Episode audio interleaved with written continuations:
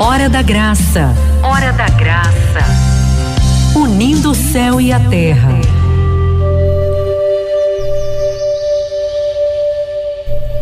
A palavra de hoje está em Mateus, capítulo 18, de 1 a 4.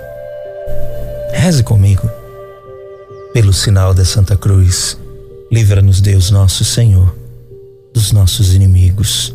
Em nome do Pai, e do Filho, e do Espírito Santo. Amém.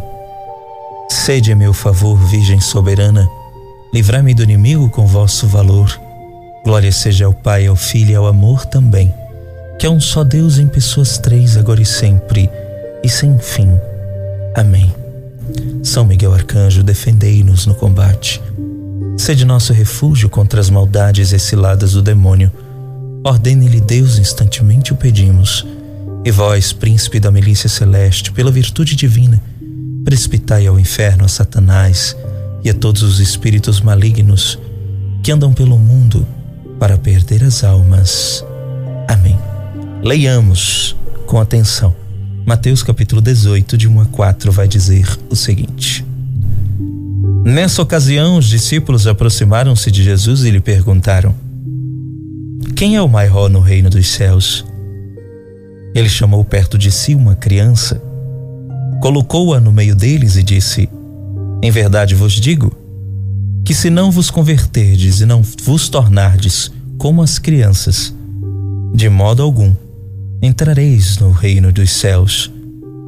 Aquele, portanto, que se tornar pequenino como esta criança, este é o maior no reino dos céus.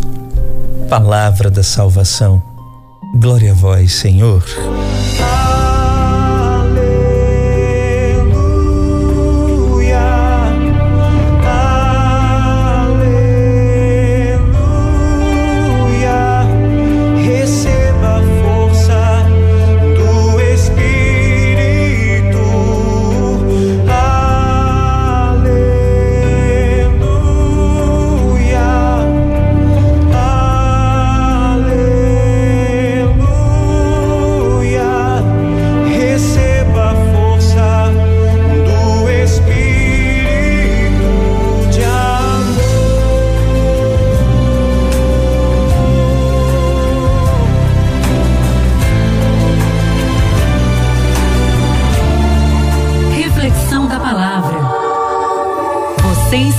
Sintonia com o céu.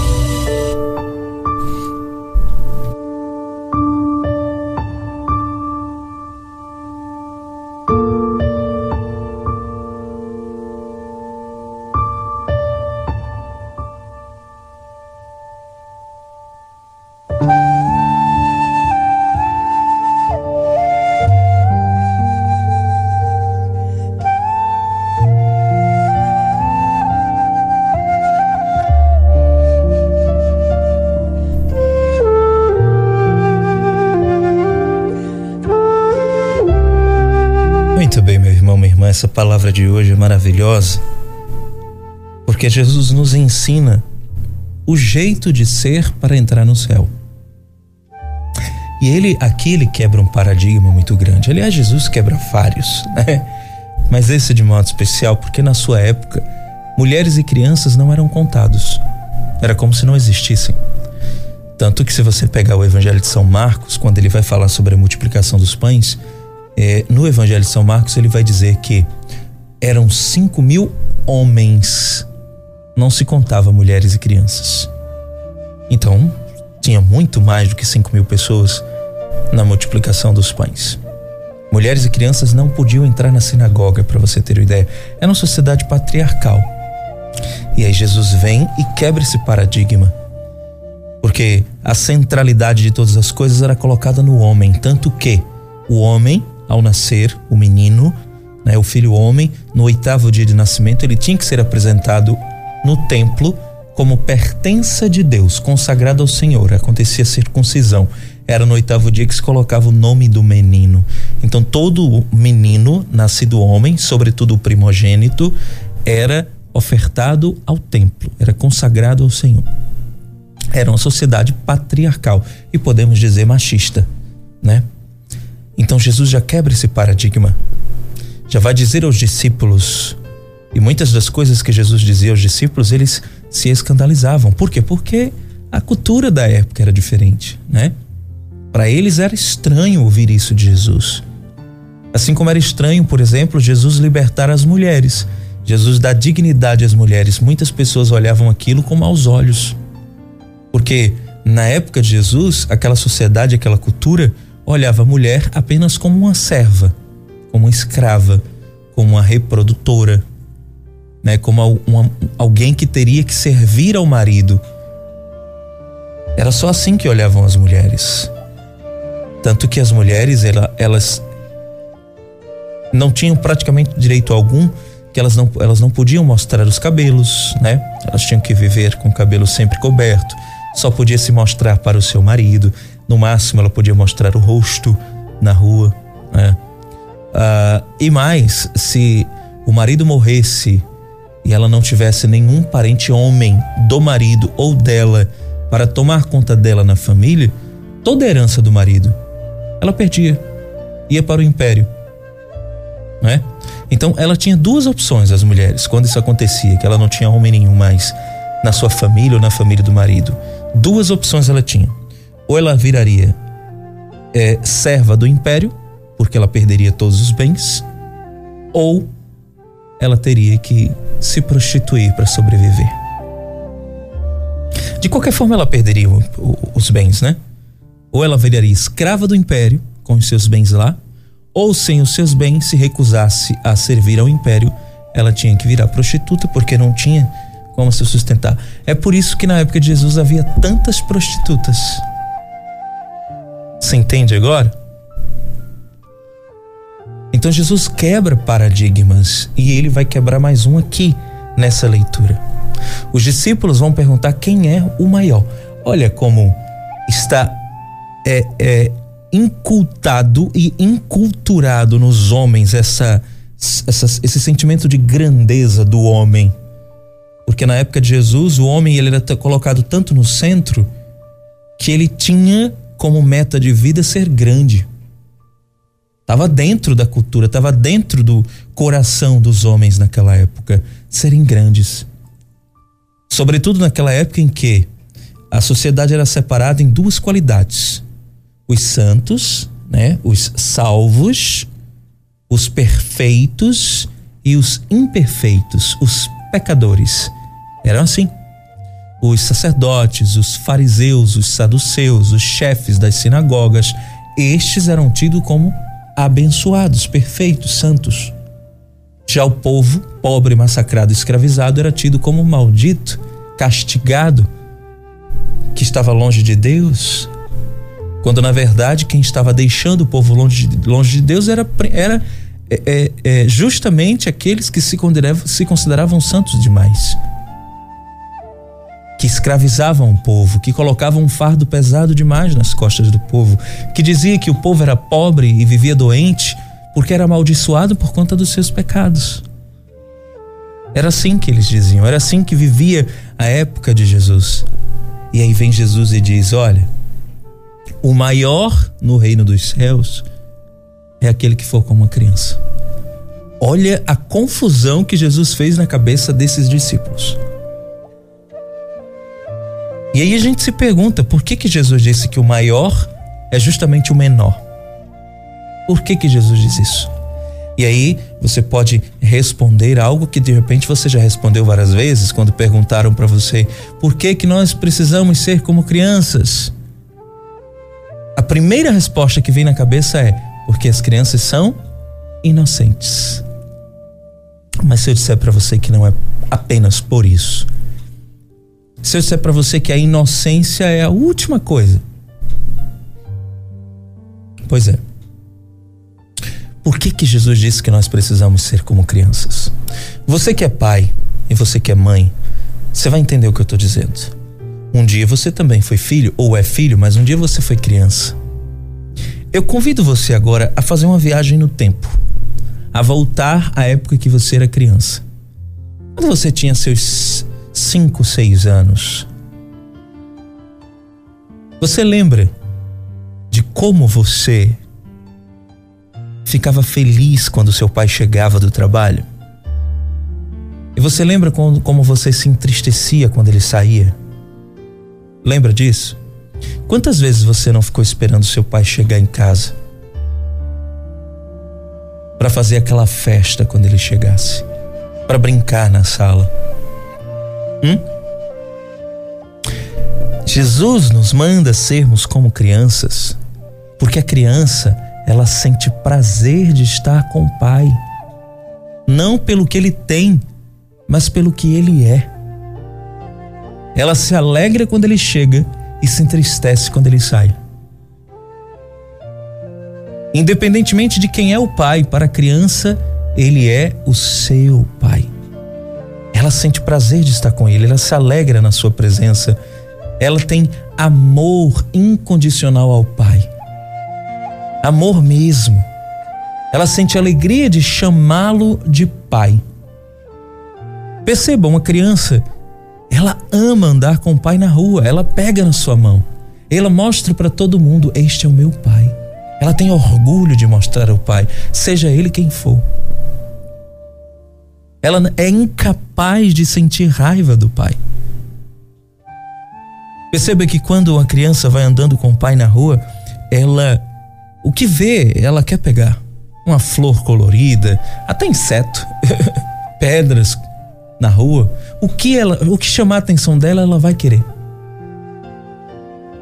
Eu tenho um filho de três anos, João, e quando eu ando com ele na rua, ah, ele fala tanto, conversa tanto, pergunta tanto.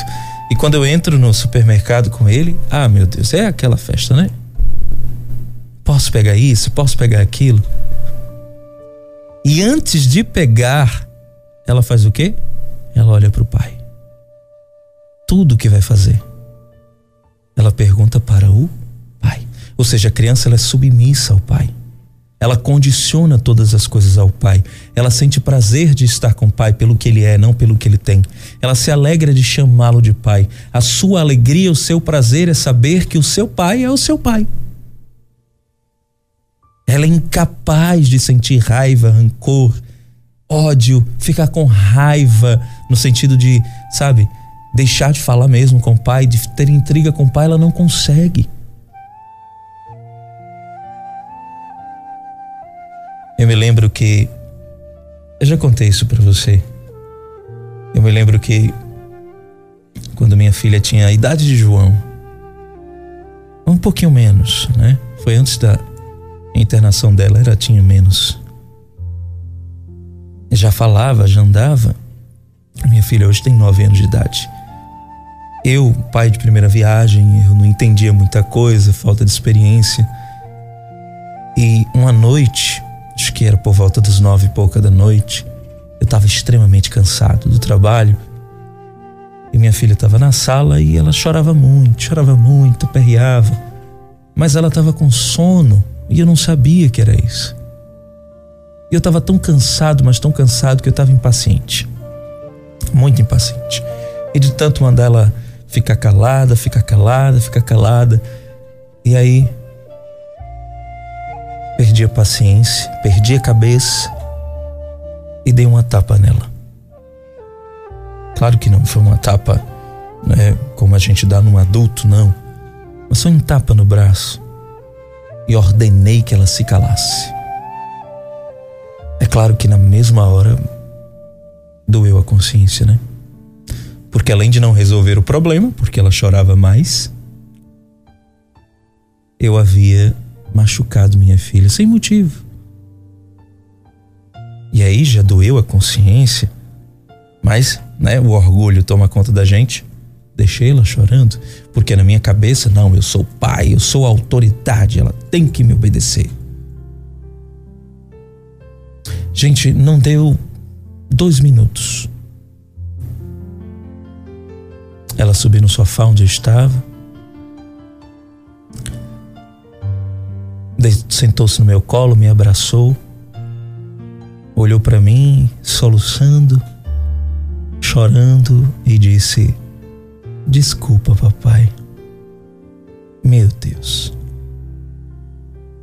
Acabou comigo. Me desmontou inteiro. estava pedindo desculpa pelo quê? Ela não fez nada de errado. Eu que tinha feito. Claro que ali, naquele pedido de desculpas, ela me ensinou tanto, mas tanto. E justamente o que Jesus nos pede. Ela era incapaz de sentir raiva do pai. Para ela, o pai estava certo e ela estava errada, mesmo que ela não entendesse. Certamente ela não entendeu, mas por que que? Por que que eu levei um tapa? Mas na cabecinha da criança, não, ele é meu pai. Mesmo que eu não entenda, me desculpa, papai. E ali eu comecei a chorar com ela. E olhei nos olhinhos dela. Certamente ela não se lembra disso, mas eu olhei nos olhinhos dela e disse: Filha, papai promete para você que nunca mais vai levantar a mão para você. Minha filha hoje tem nove anos. E graças a Deus até hoje eu tenho cumprido a promessa. Nunca mais. Que o Senhor nos orienta, né? Mas por que, que eu estou dizendo tudo isso para você? Porque Deus quer que nós sejamos exatamente assim com o Pai do céu. Que a nossa alegria seja estar na presença do Pai do céu. Que o nosso prazer seja na presença e quando Ele estiver ausente, que nós nos entristeçamos. É este o desejo, o sentimento de criança que nós devemos ter. É por isso que Jesus nos disse que devemos ser como crianças, porque a criança ela ama o pai incondicionalmente. Ela não discute, ela não questiona, ela se submete, ela obedece. Ela tem prazer de andar com o pai na rua, de mostrar quem é o seu pai, a sua alegria é chamá-lo de pai. Perceba, a criança ela não precisa de muita coisa para ser feliz, ela só precisa da presença do pai. Se você pega uma lata e senta com o filho para brincar de carro, ele vai brincar alegremente e vai fingir com você, vai fantasiar, vai brincar, vai dizer que aquilo é um carro e vocês vão se esbaldar na sala, por quê? Porque para ele não importa o presente, para ele o que importa é a presença. É por isso que Jesus diz: sejam como crianças. Porque aquele que é como criança, nas mãos de Deus, só está preocupado com a presença de Deus e não com aquilo que Ele tem a nos dar. Quantas coisas você precisa na vida? Muitas, é ou não é? Quantas coisas você não pediu a Deus? Mas coloque-se agora diante do espelho da vida por que você está com Deus? É pelo que você pediu a Ele? Ou pelo que Ele é na tua vida? Você está entendendo agora o raciocínio de Jesus? Você está entendendo agora porque Jesus nos pede para sermos como criança? Para que o nosso prazer, a nossa alegria, seja estar na presença do Pai. Por isso eu te convido agora a fechar os teus olhos se você puder. E deitar agora no colo do teu Pai. Sim, de Deus. Se coloque agora no colo de Deus e fique quietinho, como uma criança em seus braços. E agora, olhando nos olhos do Pai, Vai dizendo para ele, chamando-o de pai, claro. Meu pai, oh meu pai, aqui estou. Aqui estou para te dizer, meu pai, eu te amo do fundo do meu coração. Que o meu prazer, meu pai, é estar contigo.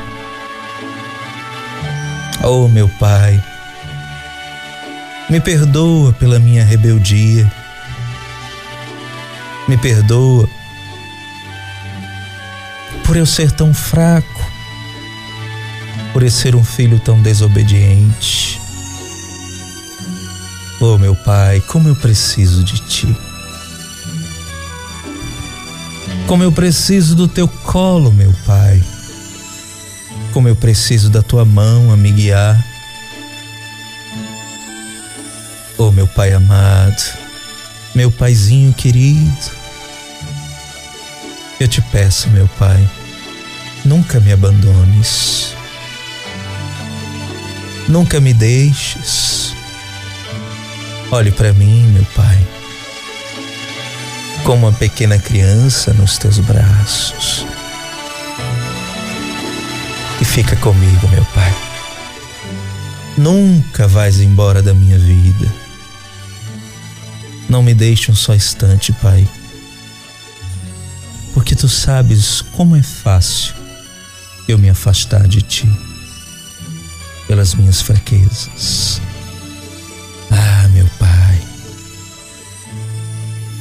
Preciso tanto de ti. Eu te amo tanto, meu Pai. Cuide de mim, guie o meu caminho e me deixe ficar aqui quietinho, no teu colo, esperando o tempo certo de todas as coisas. Porque eu sei, ah, meu Pai, eu sei que tu tens o melhor para mim. Mesmo que eu não entenda, mesmo que eu chore, mesmo que eu sofra, tu tens o melhor para mim. Por isso, meu Pai, o meu lugar é em teus braços. Sim, tu és o meu